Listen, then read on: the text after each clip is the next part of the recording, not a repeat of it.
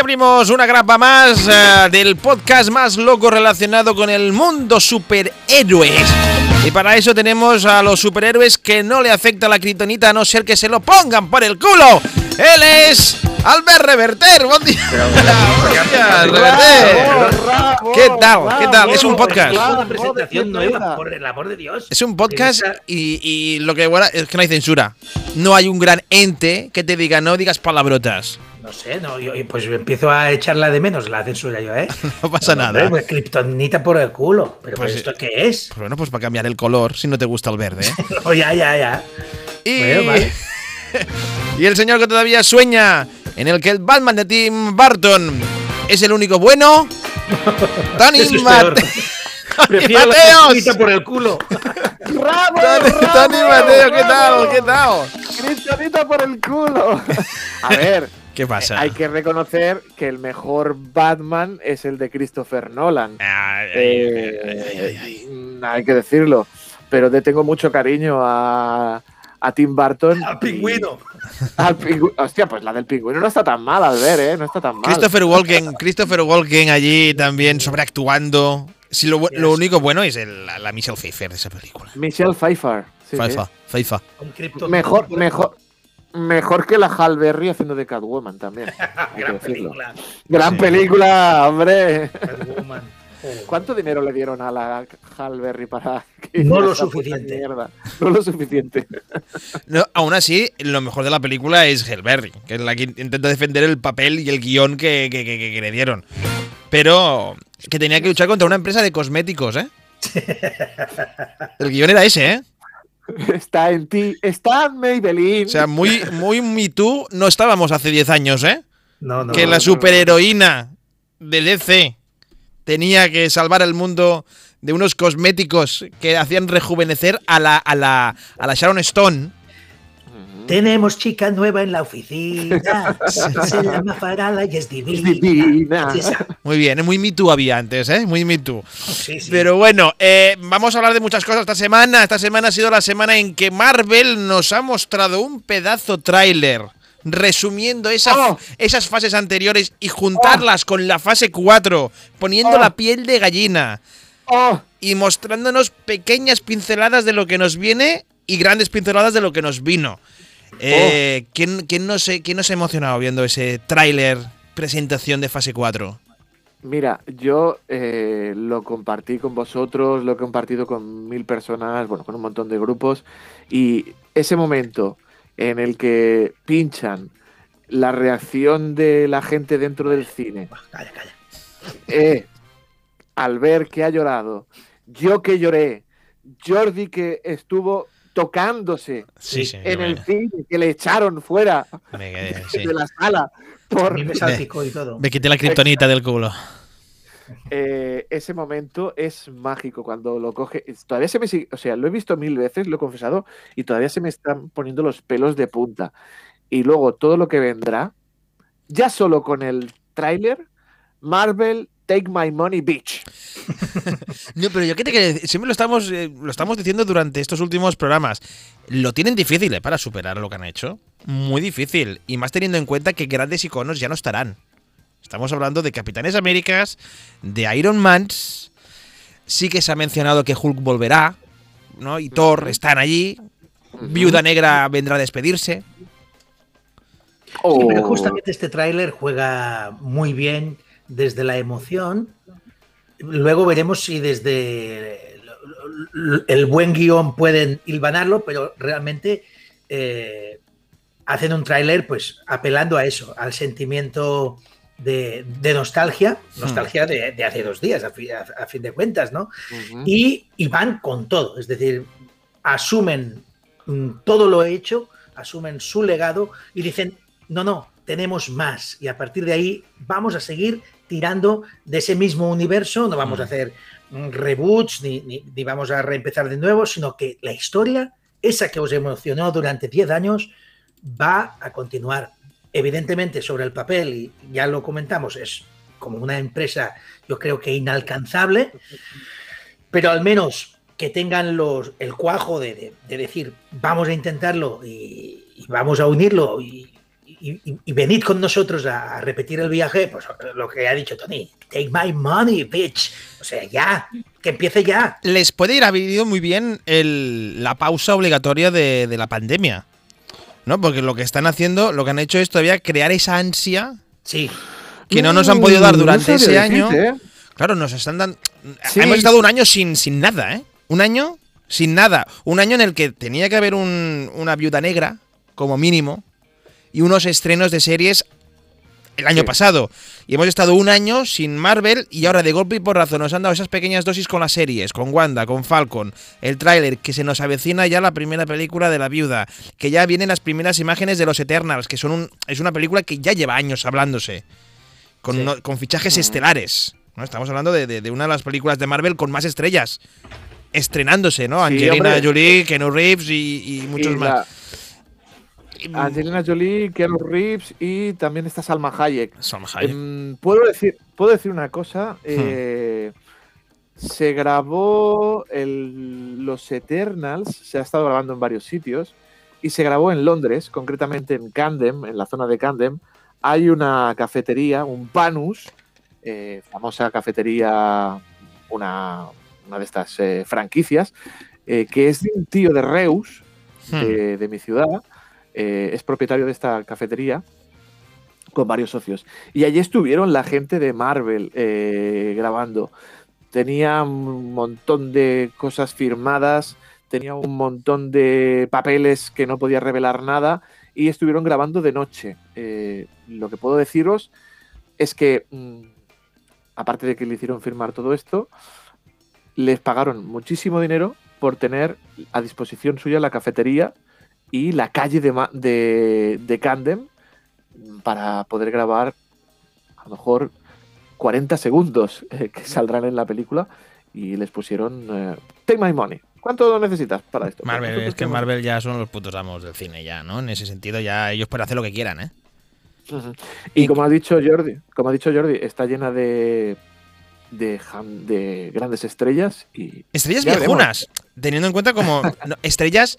No son los Chris, Chris Hemsworth, que, es una estrella más incipiente, más nueva, ¿no? Más joven. Estamos hablando de grandes estrellas de los 90, como son una Angelina Jolie y un Keanu Reeves. Keanu Reeves que ha resucitado gracias a John Wick, pero que no deja de ser una estrella más de los 90 que, de, este, de este milenio. Keanu Reeves que ahora ha estrenado también eh, la película que cierra la trilogía de Bill y Ted. No sé si te acordarás eh, al ver... La del ascensor. la, de, la, cabina telefónica. Cabina, eso, cabina telefónica, eso. Jugando a, Doctor Who. pues es la tercera, ¿eh? Ojo, eh. es que lo que no puede el dinero no lo puede nada. Además, sí que no, no quiere dinero, ya lo ha dicho él. Sí, que no es muy buena persona. Ha, sido un poco. Sí, va en metro. Que no Reeves va en metro. ha, sido un poco, ha sido un poco efecto Snyder Cat, donde el público ha, pedido también que se sí, bueno. la tercera parte. Y que Reeves ha dicho, bueno, si ponéis dinero para que luego pueda ir yo en metro, me parece que la puedo grabar. Yo quiero ir en metro, yo quiero ir en metro, ayudar a la gente, pues voy a hacer películas. Es, así, hubo un agolpamiento delante de la sede de la productora que no sabían si estaban pidiendo la tercera parte o había empezado la Guerra Mundial Z. Era una cosa tremenda la, pasión de la gente por, por esa tercera parte. Se agradece, se agradece. Bueno, se viene, creo que la primera es La Viuda Negra, la despedida de Scarlett Johansson de su papel, que ha sido un personaje muy importante porque ha sido parte del engranaje, ¿no? De la unión de, los Vengadores. No es una película que yo tampoco esperé con, ganas, con ansia. Tampoco no me está llamando mucho la atención la historia de la viuda negra. Vale, pero ahora más que hace un año, también te lo digo, ¿eh? Hoy más que hace Hombre, un año. Hombre, que se tenía que estrenar, es que vimos los trailers de que se iba a estrenar, de que la íbamos a ver al cine, lo pararon todo, salieron los rumores de que a lo mejor se estrenaba en Disney Plus. No fue así. Ah, se, han, ah. se, han, esperado otra vez de nuevo viendo que, es un fracaso estrenar películas directamente en Disney Plus y pagando, como pasó con Mulan. La han vuelto a poner en el congelador. Se prevé, creo que es, ¿no? Para este verano, finales de verano. Estreno de, A mí el miedo es que sea una Capitana Marvel, ¿eh? Que sea una película muy menor y eso siendo bastante bueno. Yo creo que tiene pinta. Eh, la Viuda Negra tampoco no ha sido una heroína, un personaje de la índole de, del Capitán América o Tony Stark. ¿No? No, siempre ha creo- sido muy secundaria en todas las tramas que, que- han ido apareciendo en Marvel. Eh, Estoy de acuerdo y ciertamente, aunque la muerte, pues en, en la película de Endgame, pues es. es- es- ¿Cómo? Ah, es que esta- en esta no muere, ¿no? En esta spoiler. no muere. Spoiler. no, lo En digo, esta- en esta se salva. aunque Parece eso nada hay. Tiro al final. El, el hecho de que muera un héroe es verdad que siempre es duro, ¿no? Pero yo creo que está muy bien escogida, es decir, realmente mm, sí, da penita, pero, pero menos que Sí. si hubiese muerto cualquier otro. La pena grande ahí y es donde aguantan y, y- y guardan para el final. Cuidado, Tony, cierra las orejas. eh, digo el Vale. gran spoiler. eh, era la muerte de Iron Man. Ahí, ahí era lo, lo- lo verdaderamente fuerte en cuanto a muerte. Hmm. Lo de ella, pues un aperitivo que vale. A mí me dejó bastante indiferente, también lo digo. ¿eh? La muerte no, no me afectó en demasía porque no es un personaje Pero- al que le tenga un cariño especial, ni en los cómics ni, ni, en las películas. En las películas ha sido, muchos una- esperaban- Di, Tony. Muchos esperaban el que se sacrificara fuera Ojo de Halcón. Esa hubiese sido más dura porque con Ojo de Halcón conocemos más. No, no conocemos sé. a su familia, conocemos Ah, vale. a sus hijos Sí. y eso duele más que el padre. Es verdad que lo enfocan como que tiene que ser él porque se vuelve como malo, ¿no? Se vuelve muy vengativo y está matando a todo el Se vuelve mundo. Ronin, se vuelve Ronin, Ronin. exacto, está haciendo de Ronin, pero eh, luego piensas y dices, no. Es Disney. Es decir, Es es Disney. No, no puede morir el padre de familia, es ella la que se sacrifica. Está muy bien, está muy bien. Todos creemos, yo, yo era de los que pensaba que moría Ojo de Halcón y estaba preparado. Claro, cuando muere ella, casi dije, uff, menos mal. Con lo que no me afectó tanto la, la muerte. Aún así, ¿la película la esperáis o creéis que será una película menor? ¿Será de, de- de- del perfil Ant-Man, Capitana Marvel? Yo la espero, la espero, pero no con gran pasión. Y más que esperar que sea, eh, temo que sea. Tipo Capitana Marvel. Yo siempre he sido un defensor de Ant-Man, me parece una película menor, pero para mí entretenida. Eh, Capitana Marvel mm, la encuentro aburridota, salvo algunos pasajes, pero en sí la película es. Yo las- la pondría de las, de las últimas en cuanto a calidad. Entonces me da miedo que se quede ahí, ¿sabes? En, en un episodio caro de, de televisión. Que de momento Eh, es lo que me da el efecto que puede ser. No sé. Los trailers Eh, tampoco no la- alientan mucho especial, ¿no? No dan, Es eso. dan, dan No, una, dan la la- sensación de una buena película. Pero claro, es que venimos de venimos de In-Game. La última ha sido In-Game. O, o la última ha sido Far Far Home, ¿no? Sí. Y, y- Yo, yo creo que la, que la van a enfocar más hacia los años 90, ¿no? Esa, ese miedo, finales de los 80, principios de los 90, cuando Viuda Negra era un poquito más joven, porque aquí se va a ver un poquito el, el- esos agentes secretos de Rusia, del KGB, preparados por el KGB para infiltrarse dentro del gobierno americano, un poco The Americans como la serie, Hmm. y mm, ella buscando volver a esos orígenes, a, a recuperar a sus, a sus hermanas. Pero ese argumento lo he visto muchas veces ya en el cine. Sí, sí, Está, sí, creo claro, que. Gorrión Rojo, ¿no? También. De, de- exactamente. de asesinas, ¿no? Que las preparan, o, o Nikita, ¿no? Asesinas que las preparan para después eh, matar y estar encubiertos sin que ellas sepan que son asesinas. Este argumento lo tengo muy amenido y sobre todo pues, con esa guerra fría, ¿no? Entre Estados Unidos y Rusia, esos agentes en Ujú. Mm, No sé, no, no, no me inspira nada nuevo. Sí que están las ganas de, de ver a, a- a la viuda negra, que es un personaje, pues bueno, que te gustará más o menos, pero ha formado parte ¿no? de, la, de la familia. Sí, pero que tampoco- juega más por ahí. sí. Tam- Creo que también lo han hecho por despedirse dignamente, porque como he dicho Sí. al principio, es, una, es un personaje que sí que ha estado desde la fase cero de Marvel. Pero ha, estado apareciendo, ¿no? ha estado apareciendo, ha estado apareciendo. Sí, No teníamos desde- su origen, su 2. pasado. no ha estado desdibujado también la relación entre Sí. ella y Hulk. mm, De golpe y Sí. porrazo desaparece cuando Sí. te dan a entender que hay algo durante, creo que Los Vengadores de Ultron y la última de, de Thor, ¿no? Porque sale Sí. Thor viendo la pantalla, cómo se despedía de la viuda cuando se iba con la nave al, al planeta de, del, del- de la mosca, ¿no? Mm. Y, El Jeff planeta Goldblum. de Jeff Goldblum. pero después llega Infinity War y es como si no sinti- ni, ni- ni se conocieran. No, de hecho, incluso yo creo que hubiese sido más bonito la muerte del- de, la viuda negra delante de, de Bruce Banner. Pero había aquella relación entre Ojo de Halcón y Viuda Negra. De hermanos. Todo junto. Sí, de hermanos, pero aquella tensión sexual de mm, eh, primo, primo, uh, quan, més cosins, més andins, ¿no? Como decimos en Cataluña, cuanto más Hmm. primos, más me arrimo, ¿no? Pues había esa especie de relación, esa tensión sexual no resuelta. Claro, con, con Hulk también había ese- esa, esa cosilla, ¿no? Esa, Pero en Hulk esa- había algo. En Hulk Sí, había claro. el- la, la se nana. Claro. un tío que se multiplica, se, se vuelve gordo, pues tiene que crecer todo, ¿no? Y claro, dice Viuda Negra, menudo, menudo cimbrel verde que Pero eso aquí. en Rusia no me han enseñado cómo, cómo hacerlo, ¿eh? Bueno, a, a ver, a- la cuestión es romperse un poquito las- la mandíbula. es igual, no sigamos por ahí, ¿no? Aquello como No, no. las anacondas. Ah, ah, Ah, pero además. Pero bueno, y sí que es verdad que, que- que- que el Bruce Banner también al final de Endgame tampoco nos sí que muestra una tristeza como la mayoría del equipo, ¿no? Cuando se enteran que, que la viuda negra muere. Pero tampoco es. Claro, yo me esperaba que un Bruce Banner más deprimido. No más, ostras, ha muerto la que durante. cuando he estado en Marvel, en el universo cinematográfico, es la única que me ha querido, me ha entendido y casi nos hemos amado. Sí, Sí, pero nos hemos amado cuando era, era transformación completa. Ahora en Endgame está aquello medio medio, es como todo. Pero era Bruce Banner el que estaba enamorado, ¿no, Hulk? de- Era Bruce Banner el que estaba enamorado de la hay que viuda, ¿no? pensar- Hay que Ay, pensar. ay. Sí. Hablar, Sí, hablar, no, que os pero- escucho, que os escucho. Sí, Vale, vale, vale. Pues a mí ya se me ha ido de la cabeza lo que iba a decir, fíjate. Hay que pensar, estamos Hay que pensar. la- Pues sigo pensando en ello.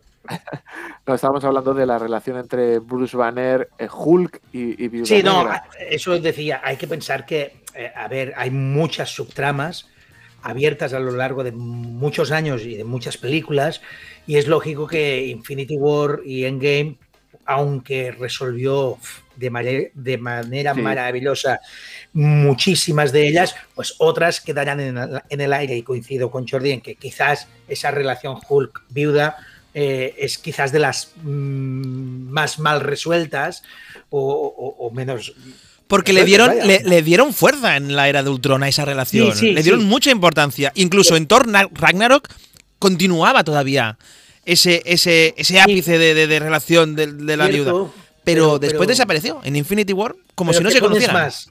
Es decir, Endgame, tres horas. ¿Qué pones más? Ya, ya, pero, minutos más. pero en cambio sí que se sacaron de la chistera la relación de la, la relación entre Visión y Wanda.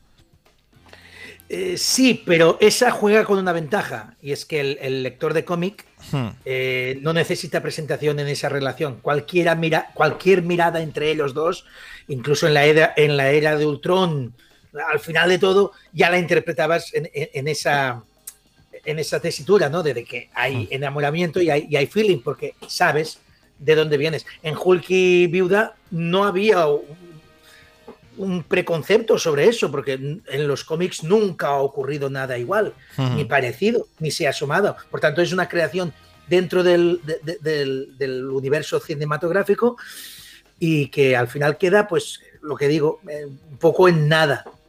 Y, no juega con, con ese, ese saber del espectador, del espectador, Mm. lector de cómics o conocedor un poco de la historia de los cómics.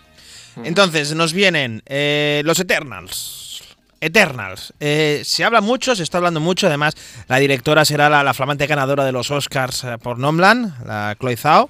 Claro, nadie se entiende cómo puede ser que una chica que viene de cine independiente, cine de autor, coja ¿Cómo que las no riendas, eh, coja las riendas de, de una película de esta envergadura, más teniendo en cuenta que Marvel mm, vale que a lo mejor coge buenos directores, pero al final el que dirige la película es la, la producción, es Kevin Feige. Claro. eh, da igual quien dirija una película de Marvel, que siempre están cortadas por el mismo patrón. No hay un sello de autor.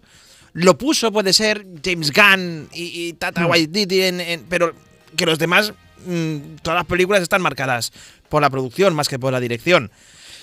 Me sorprende que la Chloe Zhao, siendo una directora ahora de, de- de renombre, de, vinculada en el cine independiente, coja una película mayoritariamente mm, blackbuster y de ciencia ficción.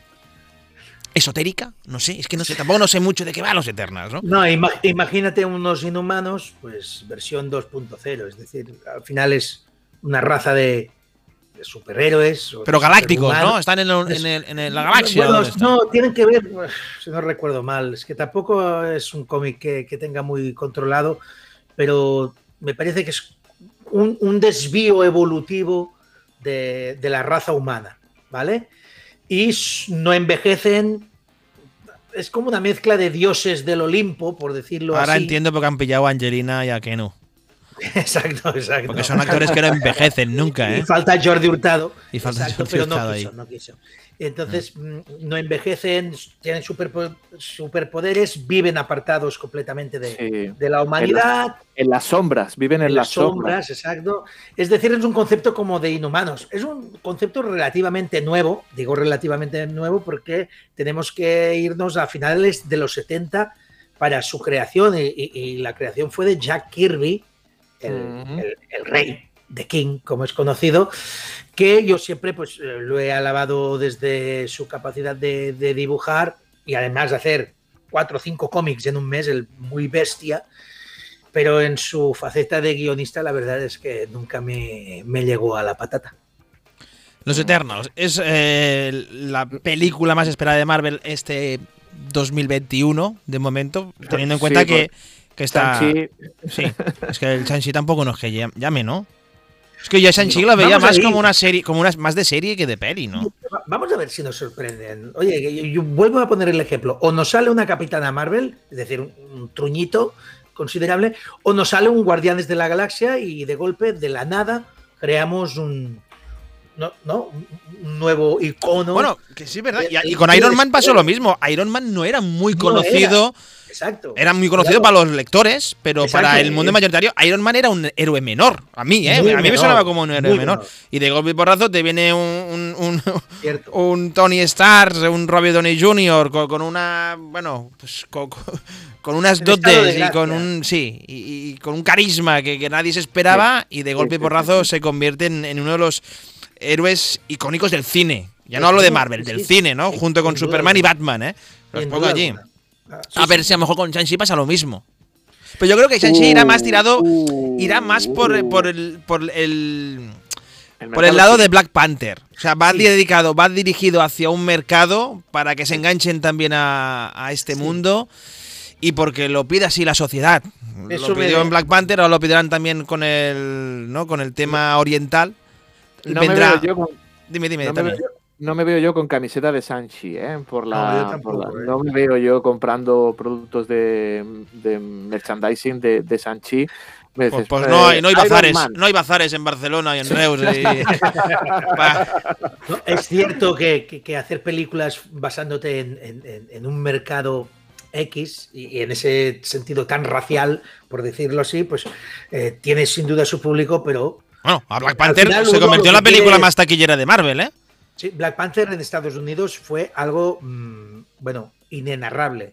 Inenarrable. y- Aquí no llegó ese eco, es decir, fuimos a ver una película, nos gustó más, nos gustó menos, pero tampoco sería de las 10 primeras de Marvel para mí, la de Black Panther.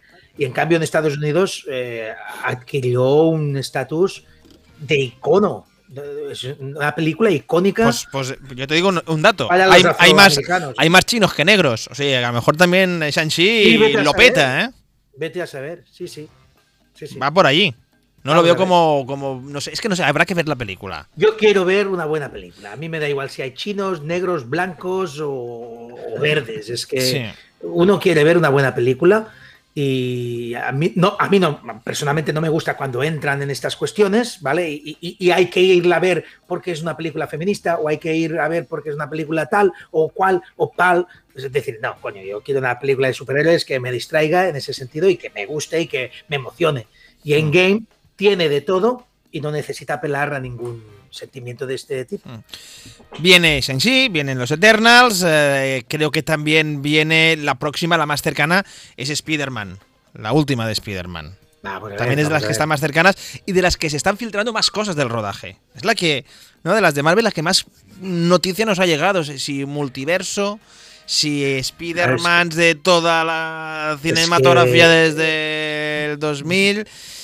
El hype es muy alto porque está, están jugando con la nostalgia de esas películas de Raimi que nos marcaron. Pero te voy a decir una cosa, que hablamos de películas menores y no menores. Las de Spider-Man de Oh. Tom Holland, Oh. temas menores también. Mm. Alfred Molina. Para Alfred Molina, qué grande. Para mí, las de Holland están en un en una posición de película media menor. Sí, no, no dentro del es. universo Marvel, sí, sí. Está de momento en el rollo Ant-Man, ¿no? Está en ese momento. Sí, una película pues divertida, simpática. A mí me gustó mucho más la segunda que la primera, también tengo que decirlo. En ese sentido, Hmm. la cogí como un divertimento delicioso y me pareció realmente una película deliciosa, eh, como comedia adolescente, por decirlo así, y la disfruté muchísimo, más que la primera, que mm, eh, me gustó en algunas cosas y en otras me dejó frío, sobre todo en el tema del, del traje. La verdad es que todo ese traje Iron Manizado. Iron Manizado uf, Me echó muy para atrás, me echó muy para atrás. Y encima se estrena por Navidad, o sea que Oh, tendremos unas vacaciones navideñas cargaditas, cargaditas. tocando la cimbomba, pero cargando la zambomba, ahí está. Y luego en febrero, después de la estrena navideña, en febrero del 2022 llega Thor Love and Thunder. Thor, que- Love and Thunder también. Tengo, he leído, he leído sí. que dicen que va a ser la mejor película Bueno. de Marvel. no se había Claro. leído nunca eso. No se había leído nunca, Nunca. ¿no? Y dice, "Eh, Endgame ah, va a quedar como una de pajares Sí. y es eso comparado Pero con claro, and la de. Superman y Batman tampoco se dijo, no. Pero también en Thor, Love and Thunder, recordemos que, que será un también. No estará Thor, es que estarán los Guardianes de la Galaxia. Y donde están los Guardianes de la Galaxia siempre han dejado el listón de película Marvel alto. O sea, es, los Guardianes de la Galaxia están en ese top de, de- de- de- amor hacia, hacia el fandom Marvel, ¿eh? Ahora. La 1, ¿eh? Porque la 2 a mí no me acabó de convencer. Oh, a mí me, a mí me encantó la 2, lo ¿Te reconozco. encantó la 2? Sí, Qué reconozco, reconozco que es una historia menor, que no hace avanzar la trama de Universal, por decirlo así. descubrimos al padre, ¿eh? Pero, oye. que es un planeta. Ese- bueno, Fóllate tú un planeta, ¿sabes? Sí, sí. Una mujer se ha follado un planeta con entero, ¿eh? por el. Sí, sí, o sea, estábamos hablando antes de la viuda negra y Hulk, digo, ¿cómo puede ser eso? Pero aquí hay una mujer terrestre que se folló un planeta. Por favor, ese mini Groot, ese mini Groot vale su Sí, peso en oro sí, y sí, sí. solo por él ya merece toda la película. Me parece divertidísima, me partió el ojete y cierto, y estoy de acuerdo, la- la- quizás la historia, digamos, hilvanada, pues es, es lo de menos. Kurt Russell, haciendo Pero de es que- planeta entero. O sea, el concepto que estoy, os os estoy dejando y que nadie se escandalizó es que Kurt Russell es un planeta y se folla a una terrestre. O sea, ¿cómo, Pues. ¿cómo vas tú por el mundo diciendo, ¿qué Oye, tal? perdona. ¿Cómo te llamas, Juana? Bien, ¿qué pasa ayer? Que por la noche, que me follé a un planeta. No una persona. Se folló a un y la de planeta. gente que hay abrazando árboles. Sí, ¿no? Pero bueno, es el concepto. Nadie se escandalizó en eso, pero es que analicemos el concepto ese, ¿eh? Todos somos Groot. Todos somos Groot. Bueno, eso es de la primera, ¿no? El Todos somos Groot es de la primera, ¿no? Sí, sí, sí, es la Grande, primera. grande. es la La primera. primera. Para mí me parecen dos, dos películas muy, muy chulas. La mejor interpretación de, de Vin Diesel, ¿no? La única. Bueno, a ver. eh, tú di todos somos Groot. Yo soy Groot en diferentes idiomas, ¿eh? Cuidado, hay, que, eh. hay que decirlo. Ah, los eh. tuvo que grabar todos, ¿eh? sí, sí, sí, lo grabó todo él. sí, Bueno, ya soy Groot. Me parece que, que está grabado por él. O sea, el Yo soy Groot español es suyo. Sí, sí, digamos que sí. Ostras, pues eh, eh, merecía el Oscar. me decía el Oscar. No se lo dieron. Está con el Fast and. Furious. El pobre está con Fast and Furious cuando lo suyo es grabar en miles de idiomas. Yo soy Groot. ¿No? Cada uno cobra lo que quiere cobrar. Aquí Exacto. también al. ¿Cómo se llama? El que dobla a Rocket. El. El, este- Bradley el- Cooper. El Bradley, Bradley Cooper. Cooper. Bradley Eh, Cooper ah, doblando a un muñeco a un, a un- a un muñeco verde, ¿no? A un, a un Un mapache. A un mapache. Que no soy un mapache. ¿Qué es un mapache? Como dices, ¿Qué coño es un mapache? Hablando de Thor, Love and Thunder, eh, Jane Foster. Vuelve. Vuelve Natalie Portman. Vuelve Natalie Portman. Ay, el Albert está contenta. No. Albert puedo con- no puede con. Natalie Portman. No puedo con ella. O con Jane Foster. ¿Con quién no puedes? Mira, ni con una ni con la otra. A mí, No a mí gusta. Natalie Portman me gusta como actriz. Todo para ti.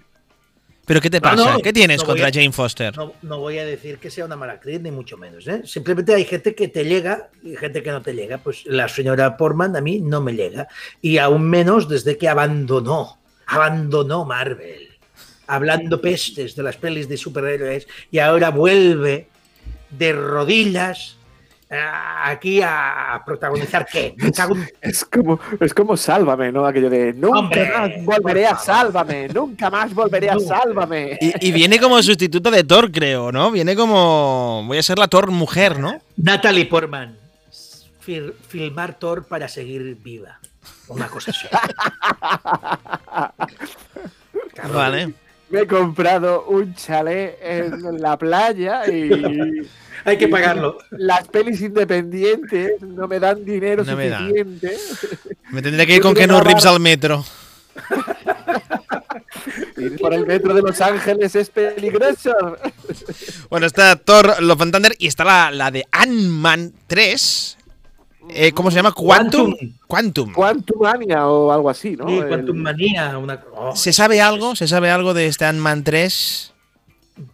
pa- No, pero ya solo por ese subtítulo, ¿verdad? Ah, uf, Hombre. Dispara la imaginación a, a- Es decir, si tenemos un multiuniverso con el Spider-Man 3, con el Ant-Man, ese Quantum verso. Claro, es que todo va. Y, y el Doctor Strange también va dedicado Claro, a. Doctor Strange va el, el 22 de marzo, o sea que tendremos una primavera florida. Y multiversal. Otra- Y, multiver- y digo, esta, esta tengo mucho hype con el Doctor Strange. ¿eh? Sí, yo también tengo muchísimo. Y no hemos visto absolutamente nada. Nada, No nos han enseñado ni la patita, no nos, no nos han puesto nada, ni- nada, nada. Eh, llaman a la puerta como el corderi- como el lobo. Corderito, corderito. No nos han enseñado absolutamente nada, pero han dicho, va a ir sobre eh, el multiverso de la locura, dices tú. Sí, sí.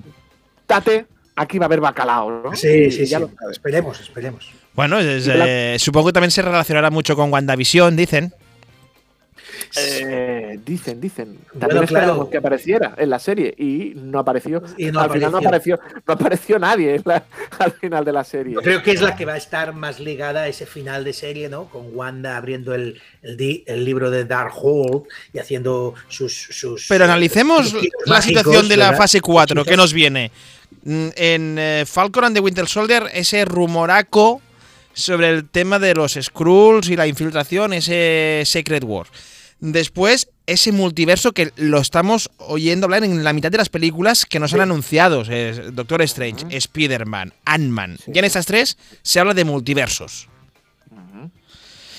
Y- Bueno, es que nos viene como dos, dos ramificaciones eh, en cuanto a argumento. Muy Sí. complicado unirlos, ¿eh? También. Sí, pero argumentalmente hay mucha chicha. Es decir, a priori es muy atractivo todo lo que está encima de la mesa. Pero no ponen demasiado. O sea, se está- No. multiversos y, y- y Secret Wars, todo ahí, venga, va, casco Venga. porro. Lo, lo mejor que Vale. tenemos, lo mejor.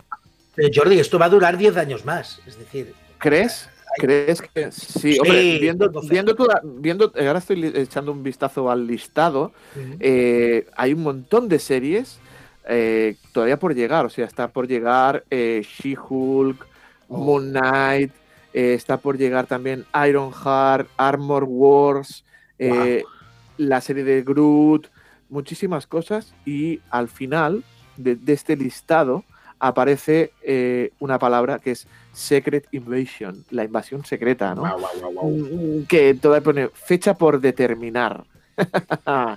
Ay, amigos míos, pues ahí está lo que, lo que nos espera, esta invasión. Hace 10 años o más de 10 años. Es que, claro, está en esta fase, en esta nueva fase, que a lo mejor es fase 4, fase 5, fase 6, ¿eh? O sea, Sí, sí, que- sí. que- pero que estará también eh, vinculado con el mundo series. Cosa que en las fases anteriores solamente tuvimos el agente Carter y, y los y la- el Shield. Sí. Que bueno. Eh, pero Disney ha visto el dinerito. Disney ha visto el dinerito, que nosotros eh, los frikis compramos cómics, pagamos los 9,99 al mes de Disney Plus, aunque no haya nada nuevo. Bueno, tenemos la, serie esta de, la mala, la mala la remesa mala, ¿no? Pero seguimos pagando nuestro dinerito y ahí ha visto Disney que este dinero vamos a estirarlo, vamos a estirarlo, vamos a estirarlo y al final inventarán el hilo de cobre. Y, y- y hay que hablar de. También del Capitán América 4, ya está. Ya está confirmado, ¿eh? Me da bastante pereza, ¿eh? ¿Qué quieres que te diga? Mira, es, es lo que estaba pensando. Pereza. Es que no palabra. está, es que claro, no está Steve Rogers. Yo creo que para atreverse a una peli de cuatro eh, del Capitán América actual, tenían que haber situado la serie en un punto mucho más alto de lo que consiguieron situarla en cuanto a gusto, placer y hype que, que pudo producir. Eh, creo que la serie nos dejó un poco así desinfladillos, como, bueno, vale, está bien, pero sin llegar a emocionar. Y ahora ir a ver una cuarta parte del Capitán sin Steve Rogers otra vez y sabiendo ya lo que tenemos, y es que tenemos un protagonista que yo creo que la serie ha quedado claro que no es para nada carismático, pues pereza, sí, el resumen. Tenemos una llamada telefónica, espera. ¿Sí? Hola, buenos días. Bueno, buenos días. Buenos días, eh, ¿con quién hablamos? Bueno, hola. Hola. Bueno, este es el, el- el programa de, Sí. de esto de los manicomios y... Sí, Manicomics, es un podcast. Es un podcast. Perfecto, perfecto. Hmm. Vale, ¿y ¿usted quién es? Yo, yo soy... Sí, Yo soy eh, Esteban. Esteban, los amigos me llaman Esteban. Esteban. Bueno, los amigos más próximos me llaman. Esteban. Perfecto. Los otros amigos me llaman el, el, el Capi. ¿Cómo? ¿Cómo le llaman? El Capi. El Capi. ¿Y, y por qué le llaman el Capi? Pues es evidente, me, me llaman el Capi porque soy el, el Capitán América. Coño. ¿Cómo, que es usted el- Capitán América? Y coño, que soy yo, hombre. Vale. Que lo que pasa es que ahora pues ya estoy mayor y, Ya. y, vamos, con, tanto viaje temporal y Claro. todo, yo me he mantenido ahí en, en una en una humilde sombra. Ya, pero escuche, ¿Qué, escuche, qué, qué- qué- eh, escuche, ¿cómo puede demostrarme usted que es el Capitán América? Mira, preparado, ¿eh? Sí. ¡Venga, hombres! ¡Reunidos! Y se reúnen. Bueno, pero hombre, esto tampoco me demuestra que usted sea el, el, el Capitán América, ¿no? es que, Pues, pues, pues bueno, pues la, la, la otra la otra solución es que Sí. vengas tú a mi casa sí. yo te pego un- una hostia con la mano toda ancha en toda cara y verás si soy el, el- el- el Capitán América o no soy el Capitán América. Hombre, bueno, bu- bueno, acepto que usted sea el Capitán América. Sí. Bien, pues yo llamo más que nada porque ahora ya todo el mundo está hablando de Samuel, de Samuel, de Samuel, y Samuel? de que va a hacer la, la, la cuarta película y todo. Ya, pero, eh, perdón, ¿qui- ¿quién es Samuel? Que no, no sé. El Falcón, el Falcón. De Falcon. Bueno, pues de, de Falcon, lo que te salga de, de, de los huevos. Yo le llamo Samuel, Ya, mi amigo, y, y le llamo Samuel. bueno, va- vale. Bueno, perfecto. Sí, a lo di- que iba. sí, he llamado porque yo creo que me la, la, la he fastidiado. La he fastidiado bastante. ¿Cómo que la, cómo que la ha fastidiado bastante? No. Pues porque le he dado la, la responsabilidad a, un, a, un- a una persona porque no me llega ni a la mitad del historial que yo, que yo tengo. ¿Cómo que, que- no, es que no, estoy entendiendo nada, ¿Me ¿eh? explico? ¿Me explico? ¿Me Sí, es-? A ver. explíquese. Yo soy el. a ver, vamos a quedar claro. Yo soy el puto Capitán América. Bueno, El puto Capitán América. el Capitán América no es tan mal hablado tampoco, Hombre, ¿eh? porque ya tengo yo una edad una experiencia de la vida Sí. que puedo decir lo que me sale de mis santísimos cojones pasado por rayo gamma. Bueno, venga, va. Lo acepto. Continúe, continúe su... No, acéptalo, no hay otra. Vale, vale. Yo tengo un historial que no... Nadie ha llegado a mi historial. Nadie. Yo comencé a ser el primer, el, el primer vengador. Sí. Comencé a hacerlo ya a los a, a lo- a, a- los 19, 20 años. Hmm. En 1946, en plena Segunda Guerra Mundial. Sí. Yo, por tener un corazón infranqueable, inviolable y puro, fui sujeto de un experimento ejecutado por el padre de, de Antonio y, y el gobierno de los Estados Unidos de América. Una, una pregunta, ¿quién es Antonio? Antonio, Antonio, coño, padre Antonio, Antonio Starks. Ah, vale, Tony Stark. Ey, amigo. Iron Man. Vale. Continúo. Continúe, continúe. Yo, mi primer, ay, ¿cómo me explico? Mi primer enemigo Sí, fue el cráneo rojo. el cráneo rojo. El cráneo rojo. Cráneo No estoy hablando de, ni de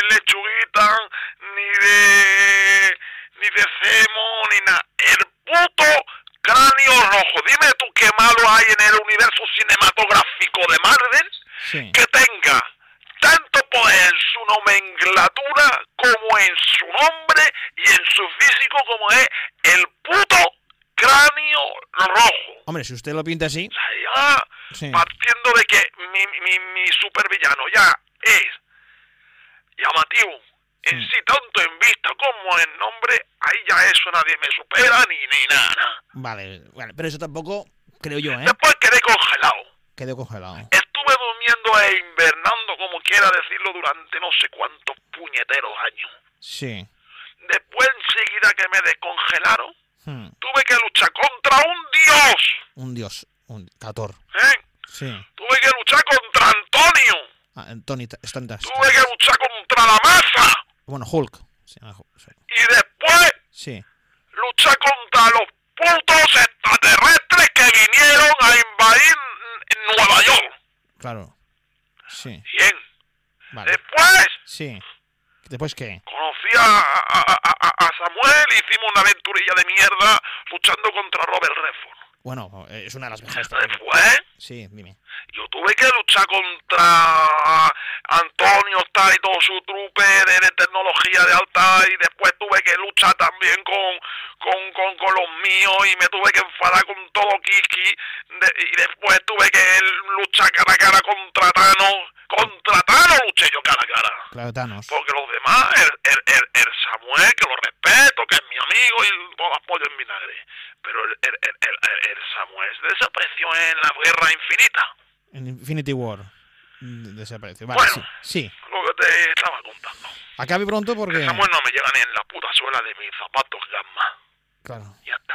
ya Ya está. está. Y me sabe mal porque le he puesto ahí. Le he puesto ahí en un, en un membrete. Y ahora, pues, para superar lo que yo fui, lo va a tener, lo va a tener jodido. Así que yo lo que estoy ahora reflexionando y os lo voy a dar a vosotros en, en, en exclusiva, si me dejáis, Sí, sí, sí, le dejamos, claro. Ya. es que voy a llamar a, a, a Kevin Feige bien y le voy a decir ya que bueno que vuelvo que vuelvo a los ruedos porque yo no puedo vivir no puedo vivir con, con, con ese peso de, de que una persona normal como es Samuel pues lleve el peso del escudo hecho de vibranium y, y sin tener los los los superpoderes la superfuerza y el puto corazón puro que tengo yo Mm, y ya está Ya está. muchas gracias Bueno, por, la- Pues, por, por- por prestarme atención bueno, pues ya está. Muchas gracias a, a usted. Adiós. Adiós, adiós. Me voy ahora a dejar una flor en el cementerio que tengo ahí a, a mi agente Carter Ah, su. muerta porque murió ya hace tiempo, pero bueno, Ah, ya. lo siento.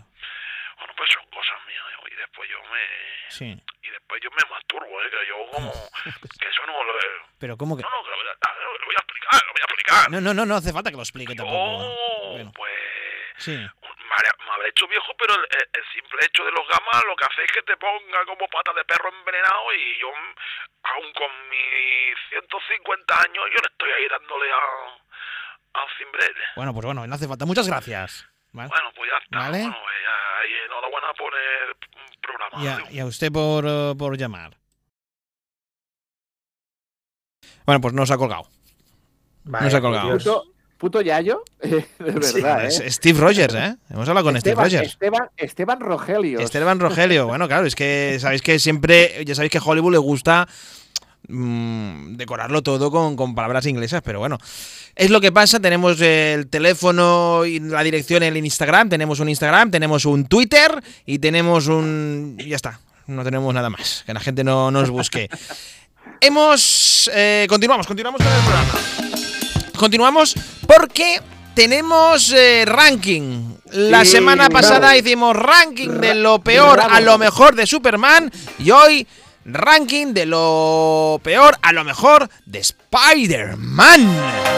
¿Es Spider-Man o Spider-Man? Spider-Man o Spider-Man o el hombre Ah, araña. ¿cómo lo, cómo, cómo, cómo lo hablamos? Spider-Man siempre, hombre. Spider-Man, Spider-Man. Tú ¿Tú te acuerdas? Al- Albert, el, Albert y yo estamos más o menos en la misma tesitura. El hombre araña, el poder que tiene en tus manos, el hombre araña. Qué maravilla, por Dios. Y esa otra de eh, a- Amazing No. Spider-Man and His Amazing Friends, Ujú. que también era un- un- una, una melodía maravillosa que era pa para pa tum tum pa para pa pa pa pa pa para pa tum tum. Eh, bueno, Eso, eso, eso hay que ponerlo, Jordi. Vale, tienes que vamos a hablar. integrarlo. Vamos a hablar de lo peor, a lo mejor, de Spider-Man cinematográficamente o ya todo lo relacionado en el mundo audiovisual de Spider-Man. Eh, cinematográficamente, a mí Eh, me gusta vale. cinematográficamente. Claro, no he metido, no he metido eh, ni Spider-Man en eh, Infinity War, ni en Endgame, No, no, ni, no. ni en Endgame, que me parecen eh, el momento, ni en Civil War, que el momento de aparición de Spider-Man. eh, O desaparición, dirás. esa aparición en Civil War cuando le dice mm, ¡Cazonazos! y le roba el escudo al Capitán América. Yogurín. Eso, oh, Yogurín, Yogurín, sí. Yogurín. Bueno, o sea, me parece Ahí no maravilloso. está. Vale. Eso es. Pues, eh, ¿cuál es la peor película de Spider-Man, según Tony Mateo? Estaréis de- Estaréis de acuerdo conmigo, amigos míos, que es Spider-Man 2, el poder de Electro. Pues no. ¿No? No, yo. Ya empezamos mal. Empezamos mal, querido. Yo creo que no. Empezamos eh, para mí la peor es la, pri- la primera de Hay una mierda peor que es Amazing Spider-Man. Amazing Spider-Man. Hijos Qué de horror. puta, estaba, estaba, estaba después. Y ya, claro, ahí nos podemos. Pero a ver, vamos a ver, vamos a ver. Vamos por partes. El poder de Electro. Una Eh, oh, no, Jamie El lagarto. ahí, No, es el horror. Punto. El lagarto es el horror. Dos, pero es un peor, reboot es peor. innecesario. Volviendo a ver esa historia de eh, cómo se forma Spider-Man, la picadura, todo eso. Innecesario. El monopatín, el monopatín. Ese monopatín, es, ese branzino, es, es- no sé qué tengo con esa, con esa cena en casa de Gwen Stacy y su padre, con el branzino que prepara la madre, pero se me ha quedado mm, eh, el, el concepto de un Carles branzino ahí, Branzino. Carles Franzino, exacto, y lo he, lo he odiado siempre.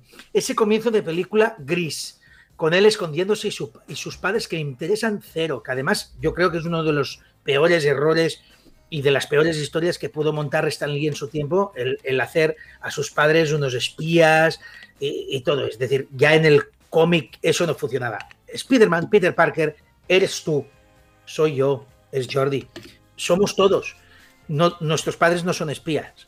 Es decir, ahí se rompió en el cómic ese principio, que es que Peter Parker podía ser cualquiera, y en la película siguen insistiendo en unos padres pues absolutamente metidos en Dios sabe qué, que ahí se quedó la trama, por supuesto, porque no hubo tercera parte para, para acabarla. Yo me parece una película, y tengo que decirlo, es la que más me he aburrido en el cine. La, primera, la primera de Amazing Spider-Man. Oh, qué horror. O sea, aquí la, la democracia vence, ¿no? Lo Pues, siento. Pero Tony, ¿tú por qué crees que la peor es la segunda? Es que a mí eh, Jamie Foxx haciendo de Electro, de Sí. "Ah, eres mi amigo, Es soy su mala, es amigo", mala. es muy mala. Me recuerda mucho a malo, a malo de las primeras de Batman, ¿eh? Estoy de acuerdo. Me que- recuerda muy a malo, a malo de, de las de Michael Schumacher.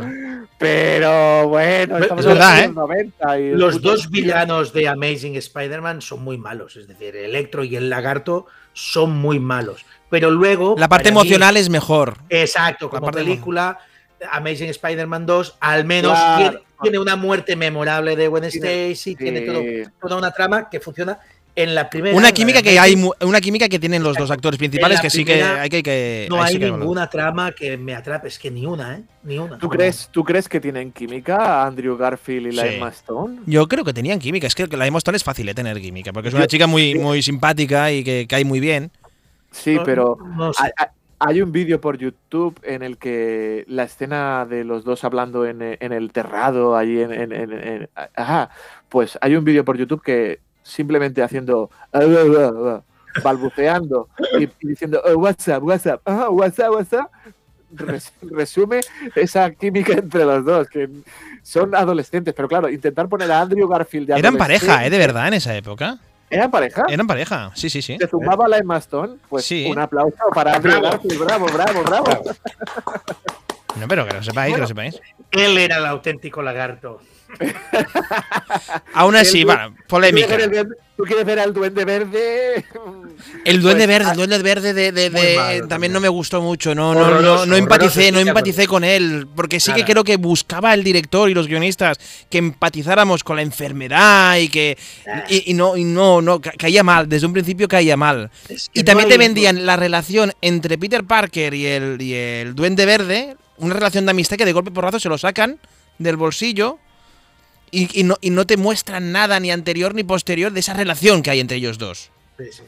Es que No, sé si en el montaje le quitaron cosas, a lo mejor también es por culpa del Sí, montaje. así ¿eh? ahora vendrán a hacer el Snyder's Cut del Amazing Spider, que se lo queden en casa. Aún así, yo Eh, creo que la segunda es mucho mejor que la primera de los, de los Yo, también coincido Bueno, en, bueno en eso. vemos, vemos que coincidimos los, los tres en, la- en las dos últimas posiciones. eh, Am- Amazing Spider-Man. Pero ojo, y diré otra cosa, ¿eh? Hay Sí. películas de superhéroes peores que los de Amazing Sí. Spider-Man. Sí, sí. Sí, claro. No, hombre, que la gente hombre. diga, no, es que están diciendo que Spider- No, es- estamos haciendo un ranking de lo de Spider-Man. Y, de desgraciadamente, Amazing Spider-Man se tiene que comparar con las que vamos a decir después. Siempre nos quedará Catwoman, tranquilo. Sí. Siempre lo hay peor. Sí. Muy En bien. tercera pos- en terce- la tercera peor es Spider-Man 3, la de Sam Raimi. Hmm. Que sé que estáis algunos la defendéis, pero claro, ver a Sandman de, de malo, ver a. No, no, no, no, no. Ese bailecito, taran, tan, ta, tan. Esa escena de. Te encanta el baile, te, encanta el baile. Yo soy de los defensores del baile. Esa escena dentro del café cantante, donde Oh, nuestra querida oh, Mary Jane oh. va y él allí cantando, bailando así, ¡ah! saltando de silla en silla, Oro puro. oro puro. Mira, mira, Albert, Historia de la- del cine, del cine.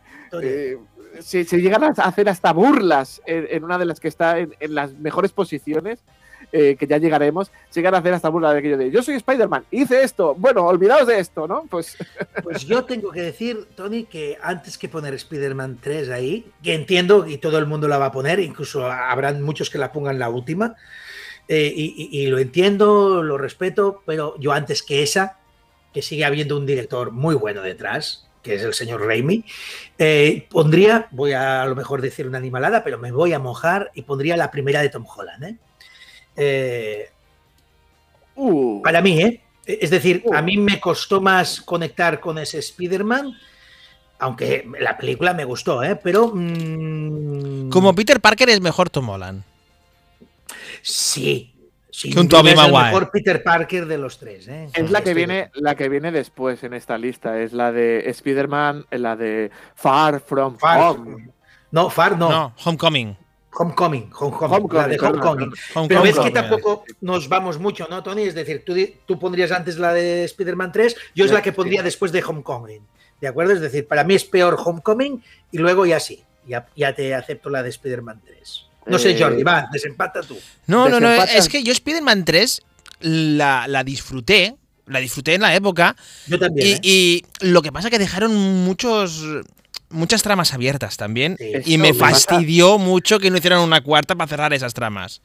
Porque estábamos hablando que iba a salir el lagarto, porque estaba el profesor Manco Sí, por ahí. sale, sale. Estaba las. Eh, habían muchas cositas ahí que las dejaron abiertas. Sí que es verdad que pues, se, se pasaron de poner villanos. No, no entendí Sí. el hombre de arena y Venom juntos cuando yo creo que Venom es un. Es un. Es un, es un super, super villano que necesita ser protagonista absoluto contra un bueno absoluto y no compartir no, Sí, Eh, no sí. compartir eh, créditos con otros superhéroes. No, no- no lo hacía que La falta. historia de Spider-Man 3 es muy Igual que. Spider-Man 2 tenía un malo claro que era Octopus. Sí, sí, sí. Y sabemos Sí. que Octopus no puede compartir cartel con otros villanos. Venom le pasa lo mismo. Sí, estoy Y allí la completamente de cagaron. acuerdo.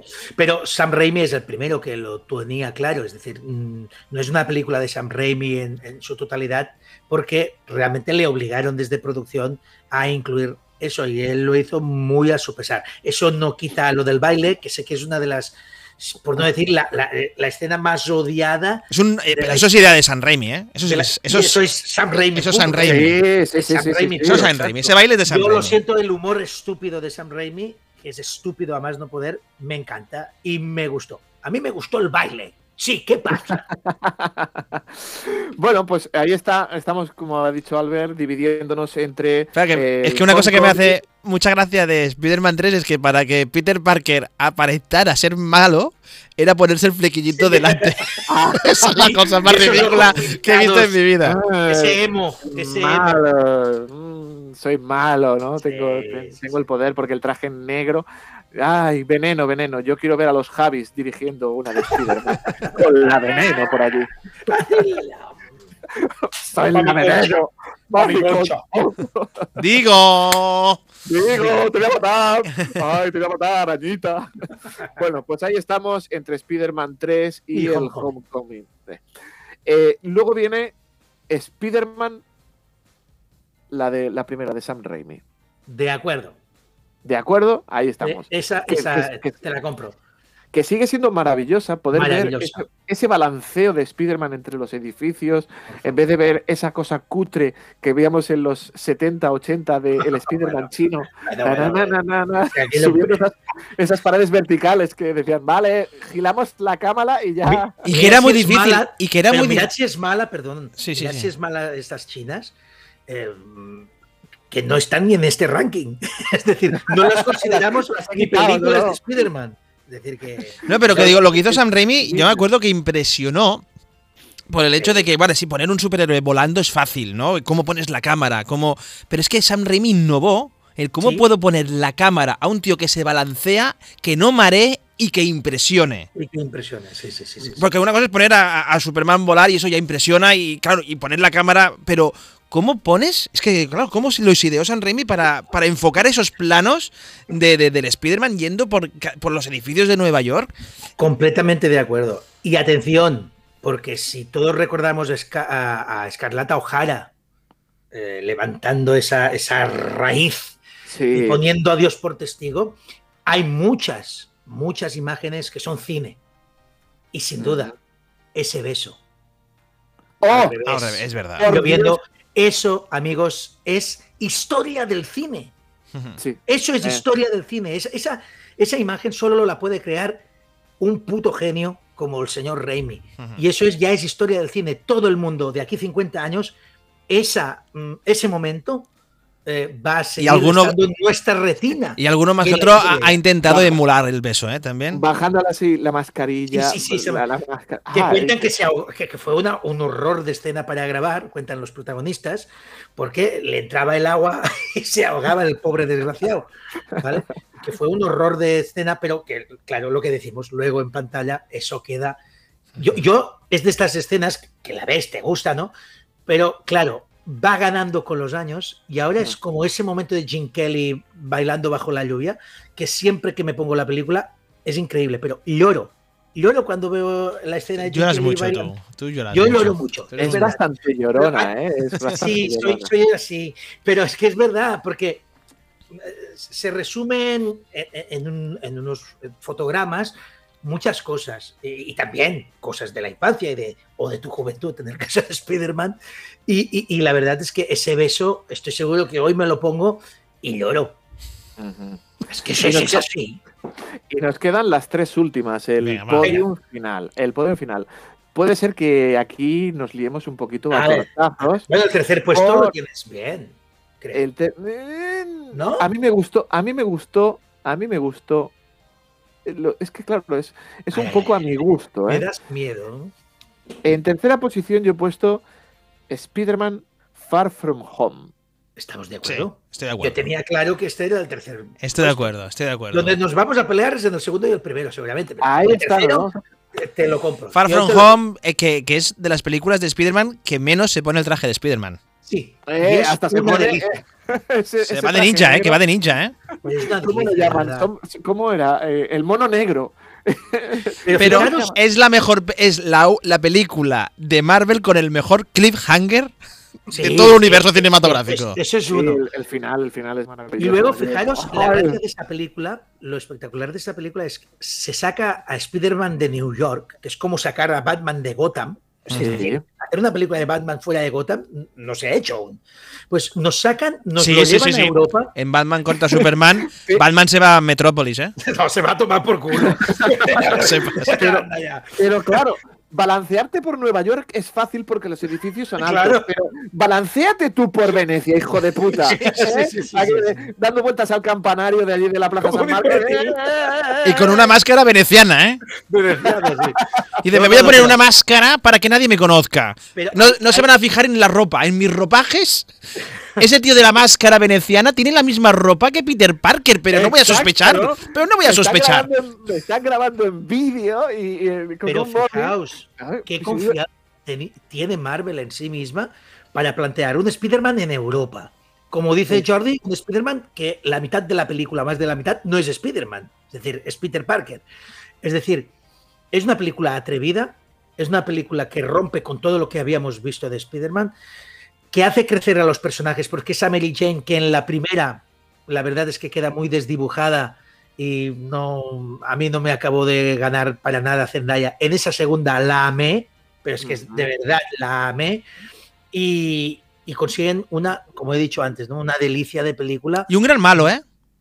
Y un gran villano, malo. ¿eh? Sí, Jake sí, es, bueno. Jake Gyllenhaal ahí haciendo de, de, misterio, pues. eh, Misterio que era uno de los que, que sé que el fandom de Spider-Man padecíais, ¿no? Porque ¿cómo pueden poner a Misterio como malo cuando es uno de, lo- de los malos más menores que tiene Spider-Man, ¿no? Era más que se, se le pintaba de bueno, ¿no? Se le pintaba de bueno en la película y parecía el aliado más que el enemigo. Y al final acaba siendo lo, lo que es. Y también- y también cómo nos engañaron, ¿eh? Y cómo nos Sí, bueno. engañaron con el multiverso de los cojones, ¿eh? Sí, también, también cómo jugaron ahí. No, no, Sí, es una hombre, película claro. chapó por lo atrevida, ¿eh? Eh, Claro, los fans del cómic ya sabían que dicen, va a venir Misterio, ya sabías tú que era malo, era Tiene malo. que ser ¿no? malo. Tiene que ser malo, ¿no? Sí, y, sí, sí. y yo recuerdo este Misterio que fue el que hizo que Lobezno se cargara la patrulla X porque pensaba, bueno, que había pasado todo esto eh, en, el, en el viejo Logan. En esta de. Perdona, perdona. De Far From Home, eh, también otro. o- o- o- otro giro de, de- de- de- de timón que hizo Marvel fue con los elementales. Que los convirtió en, en- en hologramas. O sea, no, no eran Sí, ni sí, malos de verdad. Es como el mandarín de Sí. Iron Man 3, Sí, sí, sí, sí. pero sin cagar. Y llegamos a las dos primeras posiciones, queridos Ahí, amigos. ahí, ahí, ahí, ahí está. Ahí, eh, Ahí está. tengo, como me pasó con Superman, tengo a veces el corazón dividido, ¿no? En segunda posición he puesto eh, Spider-Man Into the Spider-Verse, ¿no? Bien. La de dibujos animados, Estoy contigo también. que me pareció, cuando la vi, digo, es la puta mejor película de Spider-Man que se ha hecho. Pero claro, dices tú, pero es de dibujos animados. Aquí juegan con esta ventaja de que son dibujos animados y que pueden hacer. Me pareció una obra maravillosa. A mí me gustó muchísimo eh, esta presentación de Miles Morales. Este pobre Peter Parker que muere. Este Peter Parker gordo, como el Thor gordo, que viene de otro universo porque me ha dejado Mary Jane. ¡Ah! Esta, esta mezcla de, de multiversos. Eh, ese Kimping tan grande y tan, tan bien parido mm, me gustó muchísimo, aluciné. Y bueno, ¿qué decir de Spider Cerdo? Spider Cerdo. o de el Spider-Man, el, el, el Noir, eh, este Sí, Black Noir que, que- qué joya de cómics. Sí, sí, sí, sí. Sí que creo que es una película hecha muy, muy para los fans de, de- de Spider-Man. Pero creo que es una película que jugó muy bien también en, en intentar adentrarte a la gente que no somos tanto del cómic, adentrarte en ese mundo. Cómo jugó también con el hip hop. Que mira que yo el hip hop en las películas que ponen mucha música de hip hop Sí. a mí me cansa. Incluso eso estaba muy bien puesto en la película, muy bien hilado, muy bien utilizada la banda sonora. Los creadores de esta película, lo digo porque ahora está, están otra vez de, de moda, han creado, han estrenado una película en Netflix que lo está petando. Son los mismos autores, los mismos guionistas, que se llama Mitchell contra las máquinas, la familia Mitchell contra las máquinas. Que la recomiendo. Si os gustó la de Spider-Man, el multiverso, os gustará la familia Mitchell contra las máquinas, que parece que lo está petando en crítica, en alabanzas. La, la estrenaron así como a escondidas en Netflix la semana pasada y se ha convertido como la película más vista y mejor criticada en solo una semana. La recomiendo que si os gustó la de Spider-Man, los mismos Sí. autores, los mismos guionistas, Dicen que han creado Pues esta maravilla. ya y Es, una joya, es una joya. Ya tenemos faena para este fin de semana. Os la recomiendo, ¿eh? Todo el mundo, ¿eh? Todo el mundo dice que es una maravilla, es una obra de arte. Y en primera posición, queridos amigos, nos queda Spider-Man 2 de Sam Raimi con Alfred Molina haciendo de el Doctor Octopus, el Doctor Maligno. ese. No maligno, es que no es maligno. No es maligno, No pero, es- ah, pero me gustó muchísimo. Me gustó la elección de, de Alfred Molina, que dices tú, este tío no va a hacer de malo. Pues sí, lo hace muy bien. Esa escena de Spider-Man parando ese tren, Mm. la, la gente diciendo, pero si es solo un crío, me parece una puta obra maestra. Muy buena elección de malo, muy buena elección de casting, una historia completa, todo muy bien cerrado. Todo. Una Es- maravilla, una maravilla. es- ¿Y Una quién, se lo iba. ¿Y quién se lo iba a esperar, no? es. Que una segunda parte superaría una primera. Sí. Cierto, cierto. Es, es- es la, una de las mejores segundas partes que se han hecho nunca. Está junto con el padrino. Sí, sí, sí, estaría ahí. eh, La guerra de las galaxias, ¿no? Terminator 2, sí. No, la verdad es que es, es una delicia y es ya como el canto definitivo al- a, a ese Spider-Man que ya, ya no es, ya no existe, que es el Spider-Man de Romita, el Spider-Man de los 60 y principios de los 70, ese Spider-Man, bueno, e- esa joya de, de- de secuencia también donde deja el traje tirado en la papelera, es todo el homenaje a esa portada el Amazing Spider-Man de Romita de eh, 50, de Spider-Man No More, cuando él abandona por primera vez el hecho de ser Spider-Man. Todo es un canto a al Spider-Man que ya no es y que ya no era entonces en los cómics, pero que alguna vez fue y, y fue en nuestra infancia y en nuestra cabeza y en nuestros sentimientos. Y esa, esa película reúne todo eso y lo moderniza, lo lleva al sitio donde se estrenó, que es al 2004, si no recuerdo mal, sí. lo, lo lleva ahí y por primera vez no odiamos a la tía May. Eh, la tía May está donde tiene que estar y da la pincelada justa de, de emoción y, y frase eh, como definitiva para que él vuelva a intentarlo. Mary Jane, eh, Harry, es que todo, todo, todo, todo es el mejor Spider-Man nunca hecho. Y todo resumido en una película que a día de hoy, pues es eso, uno de los hitos del cine superheroico de toda la historia. Habría que hacer un casting de tías Mays. La más auténtica es la de Raimi. Hmm. La horrorosa es la de Amazing Spider-Man. Sally Field, ¿no? La madre de Forrest Gump. Claro, es un horror. Y, y la esta última no es tía Marisa Tomei. Está muy buena. Ya, ya, ¿eh? A ti ya te gustaba cuando salía con la hija de Bill Cosby en aquella Sí. serie, ¿eh? Sí, sí, sí, sí. ¿Salía con la hija de Bill Cosby? En una serie que la hija de Bill Cosby se va a la universidad, Sí. la Y- compañera de habitación era Marisa Tomei. Ah, vale, vale. ¿Y Bill Cosby le, le enseñó lo que era el cloroformo o qué? Ah, ahí está, le dijo. Estaba aquel chico que llevaba, eh, eh, aquel chico negro que llevaba esas gafas que se levantaban hacia arriba. Sí, que- me acuerdo. ¡Oh, Dios! Ah, ya me acuerdo de esta serie, es verdad. es Ya, verdad. Pues ahí está, ahí estaba eh, Marisa Tomei haciendo de compañera de la Lisa bien. Bonet. Marisa Tomei, Bonet, que está la leyenda, Bonet. la leyenda urbana de que el Oscar no lo ganó, sino que la que dijo su nombre se lo inventó y Ah. salió ella. Pero bueno, es un rumor, es una leyenda urbana, ¿eh? Una mala tarde. La Es una leyenda Una mala tarde, un Bill Cosby lo puede hacer cualquiera. Muy bien, pues eh, ya tenemos este ranking, pues ya, con un poco de, de- de- de polémica, Gracias, pero al final nos- no- lo hemos encauzado, lo hemos Nos encauzado. hemos llevado bien, hemos coincidido que Sí. las dos primeras son las dos últimas. Ahí hemos habido un poquito de, de, de peleilla, pero, pero bien, bien. bien, bien. Yo creo que coincidimos mucho. Queríamos hablar del Superman negro, porque es la noticia esta semana. No sé si queréis que acabemos hablando de esto. No, pero dejémoslo en buen sabor de boca. adelante. dejémoslo Sí, lo dejamos adelante. más para adelante, lo del Superman negro. Sí, ya deja, déjalo ya. Pero tiene nombre, Ahí. tiene otro nombre, ¿no? El Superman negro. Sí, Black Panther. Porque tú hablaste de un guionista del que te está destrozando el Capitán América, ¿no? Yo desde que Eh. sé que esta película la va a guionizar eh, Naishi Coates, es decir, y traduciendo el guionista de Capitán América, eh, me ha dejado de interesar, no me interesaba nada ya la- eh, ese cambio, pero ya sabiendo que el guionista es él, o sea, voy a huir de esa película como eh, el La vas a ir a ver. del fuego. La vamos a ir a ver porque vamos a ir Sí, juntos a verla. sí, Sí, o sea, claro, hombre, no. Superman. Ya, Super- sí, Superman negro es super dick, que Sí. quiere decir super polla, ¿no? Pero sí, pero que nada. o sea, ¿Qué es eso? ¿Es un avión? ¿Es un cipote? No, es Black Superman. ¿qué Creo que, que el protagonista del Superman negro ya está claro quién va a ser, ¿no? El del El WhatsApp. del WhatsApp. El del WhatsApp. Vale, claro. Va a ser el del WhatsApp. Estaría bien, estaría bien. Muy bien, que había una noticia en el Mundo Today que el negro del WhatsApp se quejaba porque los Samsung ha sacado los móviles plegables Plegables y le partían la y polla. le por la partían la mitad. polla por la mitad. Pues va, recomendaciones de esta semana. Venga, va, Venga, recomendaciones rápidas de esta semana de cómic. Va, rápido.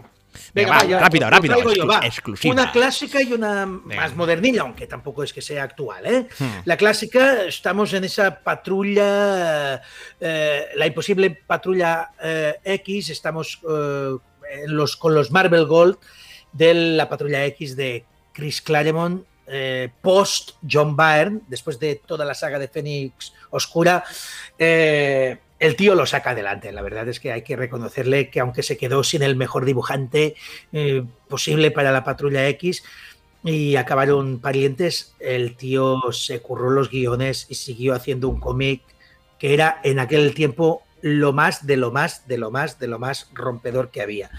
Y en cuanto a revisitación de algo más modernillo y con más mala leche, tengo ese Thor Vikingos, no sé si te lo has leído Tony, No, no. Pues de verdad, eh, solo viendo que es Garth Ennis el guionista, Ah, pues ya puedes esperar lo que va a haber dentro. Pues olvidaros de ese Thor para todos los públicos. Es un Thor un poquillo más eh, eh, salido, no, no- en lo sexual, ¿eh? sino que es un cómic mucho más violento y con mucha más mala leche. Y el Thor, la verdad es que se las ve y se las desea para, para salir adelante con ello. El cómic es una delicia, es un disfrute absoluto de bestialidades estilo Ennis y divierte mucho verlo con un, un personaje tan políticamente correcto como, como acostumbra ser Thor. Por tanto, ese Thor vikingos hay que encontrarlo, releerlo, revisitarlo y, y hacerse con él. Y Tony, ¿tú qué recomiendas? Mira, tenía aquí encima una, pero como hemos estado hablando de Spider-Man, he Venga. cogido, me he girado y he cogido esta puta maravilla. No, por Ah. favor, voy a llorar. No, voy a llorar. Spider-Man Toda una vida, de Chip Zarsky eh, y de Mark Bagley, es una maravilla. O sea, Lo mejor de Spider-Man de los últimos 15 años Sí, tranquilamente. Desde Tranquila. Straczynski que no había leído yo una historia igual. De unido Straczynski, JM Straczynski. Pues me, me ha encantado, o sea, la leí en su tiempo y ahora como tenía otro aquí, pero como hoy ha sido el ranking de Spider-Man, vamos con esta puta maravilla. Y luego una recomendación que me hizo Albert Mialet, del cual tendríamos que invitarle un día. a Sí, cuando programa, quiera. Es este Die.